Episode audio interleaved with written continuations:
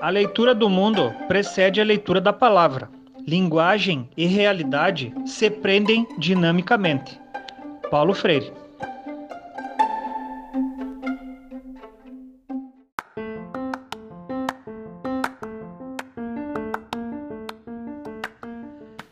Olá, comunidade acadêmica da Universidade Federal do Pampa. Sejam bem-vindos. Vamos trocar conhecimento neste podcast da disciplina de Ética Profissional, que trata de um assunto bastante relevante: a importância do ato de ler para o administrador.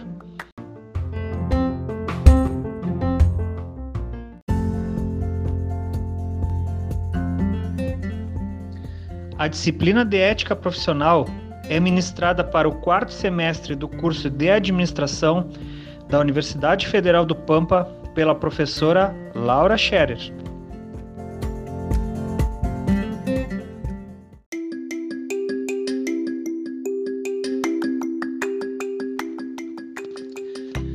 E para isso, te convido a ficar conosco nessa jornada, junto aos alunos Caroline Lanes, Matias Soares, José Paulo Fagundes Bruno Miranda e Miguel Araújo, que estarão juntos trocando ideias sobre o tema.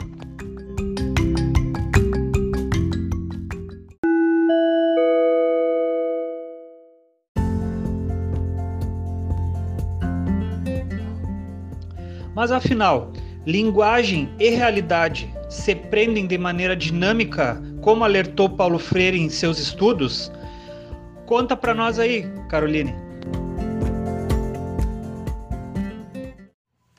Freire costumava lembrar em seus textos, assim como os outros autores, que a discussão sobre a formação crítica do administrador deveria estar relacionada à conscientização de uma educação sem neutralidade e com discursos nas mídias de massa, e fontes de pesquisa muito categórico, tentando convencer o leitor sobre a visão desta realidade.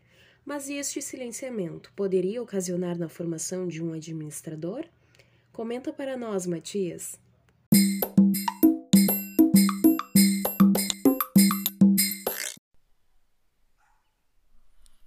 Pois é, meninos e meninas.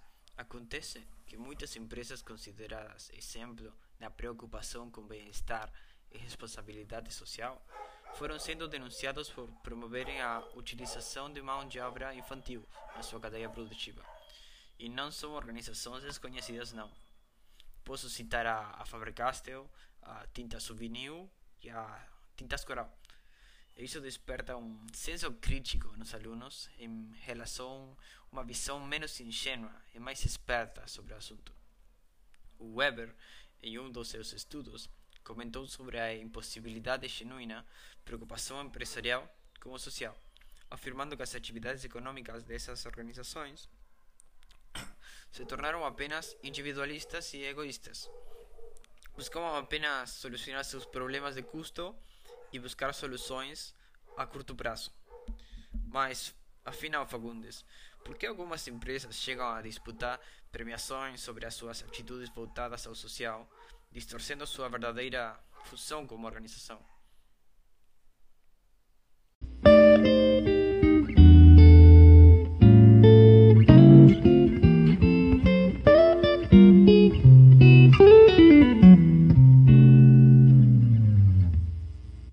Matias e ouvintes, a conceituada revista Exame promove um ranking das empresas consideradas cidadãs, mas na verdade ela está simplesmente realizando uma divulgação para o mercado destas boas ações. Essas empresas foram inclusive denunciadas no Ministério do Trabalho por promoverem mão de obra infantil, infantil na cadeia de produção.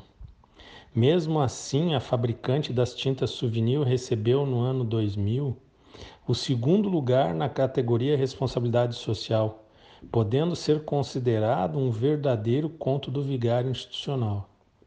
Os pesquisadores lembram que a exploração infantil fere inúmeros tratados internacionais e sua erradicação é um dos pilares da responsabilidade social empresarial. Mas o que se percebe no país é um grande silenciamento da mídia e dos órgãos competentes, levando a um questionamento sobre o real propósito dessas certificações e premiações. Quem ganha com essa desinformação proclamada pelas revistas de negócios e que acaba muitas vezes servindo de cases de sucesso dentro da sala de aula, tornando-se referência e inclusive sendo divulgada por diversos professores. Para diversos autores que tratam de concepção crítica, é importante salientar a necessidade de qual mundo exatamente vivemos. Ler sobre esses assuntos apenas hegemônicos, sem romper ideias, traz apenas uma abstração do fazer puro, em que nós engajamos a serviço da humanidade. O discurso único, aplicado pelas revistas de negócios vendido como neutro, é parcial e politicamente elaborado pelos seus promotores. Paulo Freire, em sua obra, acreditava na capacidade crítica da educação. E apesar de ter dedicado seu tempo na maioria das vezes para a alfabetização de adultos, suas discussões cabem para o ensino universitário. Sua proposta tem o objetivo de exaltar o aluno como sujeito de seu aprendizado e estabelece o ato de alfabetização como um ato eminentemente político, para ele, o processo crítico da educação não aceita a ideia do educador encher as cabeças vazias dos seus alunos. Pelo contrário, o aluno é responsável por seu processo de aprendizagem na construção de uma linguagem escrita e na leitura dessa linguagem. Miguel, comenta um pouco para nós aí, para quem está nos ouvindo, sobre a importância da conscientização crítica.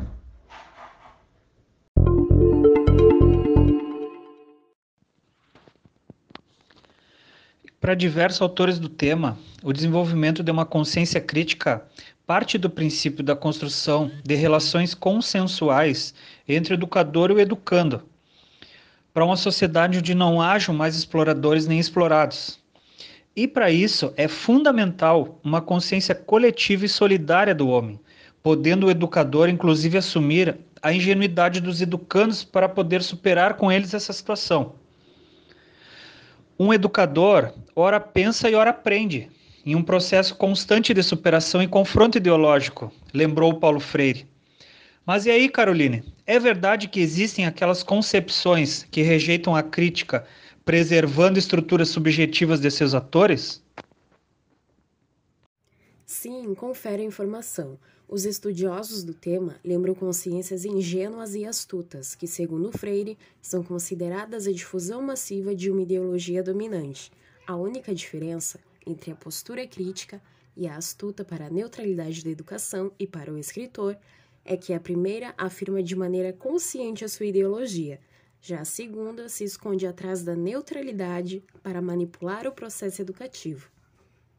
Aos educadores que adotam uma postura ingênua, não maliciosa, restam esperanças de desenvolvimento de uma consciência crítica, à medida que ele começar a perceber, na prática, a inoperância de sua ação e não vendo a pobreza de uma forma lírica e idealizada. O Matias vai falar mais um pouco da importância da leitura para a formação de um senso crítico por parte do administrador. Vai daí, Matias!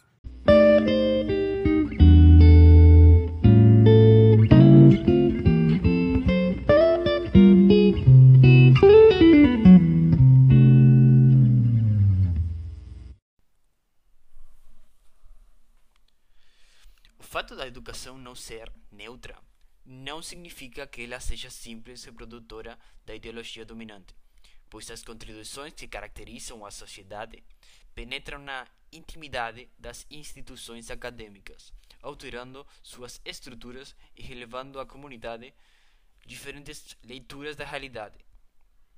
Nesse sentido, transpondo os pensamentos de Freire para a organização, a formação crítica do administrador possibilitará compreender seu papel enquanto produtor de um sistema de dominação, de autovalorização do capital, cujas ferramentas de pesquisa acadêmicas ou laicas servem somente para reforçar sua função de maximizar os lucros das empresas e coibir eventuais tentativas de reação dos públicos frente à hegemonia de grandes corporações, através da incorporação dos movimentos de reação ao consumo à lógica do mercado.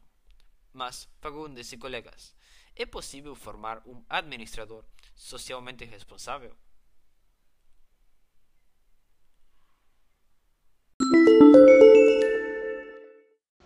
Pela teoria de Paulo Freire, o estímulo ao pensamento crítico deve ser desenvolvido em sala de aula para que o aluno se torne responsável pelo que produz profissionalmente e se compreenda como agente de mudança ou manutenção das estruturas existentes.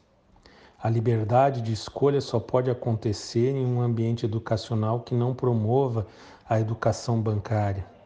Salientava o escritor, acrescentando que aquele tipo de educação mata a curiosidade dos educandos e os disciplina para a ingenuidade em face à realidade.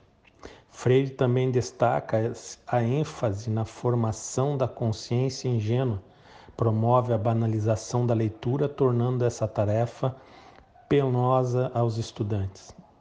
O texto passa a ser uma doutrinação do sujeito, submetendo sua capacidade dificultadora aos parâmetros apresentados pelo autor, não sendo aceitos questionamentos ao pensamento definido nesse texto lido apenas para ser decorado, tornando a leitura um ato mecânico, enquanto sua capacidade imaginativa é direcionada a outras atividades. Se o estudante consegue memorizar esse texto, terá respondido o desafio, segundo Paulo Freire. E há algumas diretrizes que devem ser seguidas pelo docente para que os alunos consigam se relacionar de forma dialética com o texto. Estas orientações podem ser de extrema importância para os estudantes de administração se tornarem críticos de sua atividade profissional. E quais seriam essas orientações? São elas: estimular o aluno a assumir o papel de sujeito no ato da leitura, a compreensão do aluno de que o ato de estudar é uma atitude, que o estudo de um tema específico exige do estudante estar a par da bibliografia que se refere ao tema, que o ato de estudar é assumir uma relação de diálogo com o autor do texto, cuja mediação se encontra nos temas de que ele trata, que o ato de estudar demanda humildade, Através do confronto entre as realidades presentes nas mídias burguesas e na das minorias, os alunos poderão iniciar o processo de aprendizagem crítica, percebendo que a realidade social é muito mais que diversa que aquele presente nos manuais e que uma decisão administrativa qualquer deve considerar a totalidade envolvida.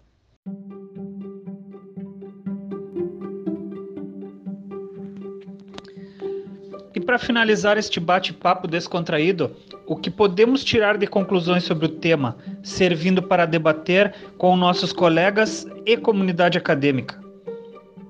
A capacidade de realização de uma leitura crítica das informações extraídas de diferentes fontes bibliográficas por parte dos alunos é defendida por Paulo Freire, como sendo um instrumento capaz de enriquecer a sua formação evitando que adotem uma postura alienada diante dos, dos desafios éticos e sociais impostos pela prática profissional. A possibilidade de que os estudantes entendam os fenômenos sociais e organizacionais em sua complexidade representa um ganho de poder de transformação da realidade. O silenciamento da mídia e das instituições a respeito como uma estratégia deliberada de controle social e manutenção do status quo é marcada por uma fachada de boas condutas sociais.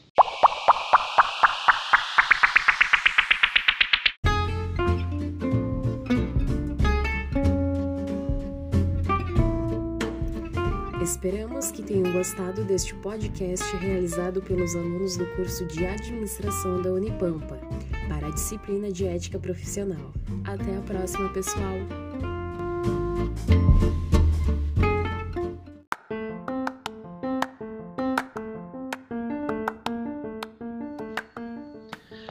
O artigo científico que embasa a discussão para o nosso trabalho é produzido por Carolina Machado Saraiva e Fernanda Miranda de Vasconcelos. A importância do ato de ler, leituras críticas na formação do administrador, da Revista Eletrônica de Ciência Administrativa.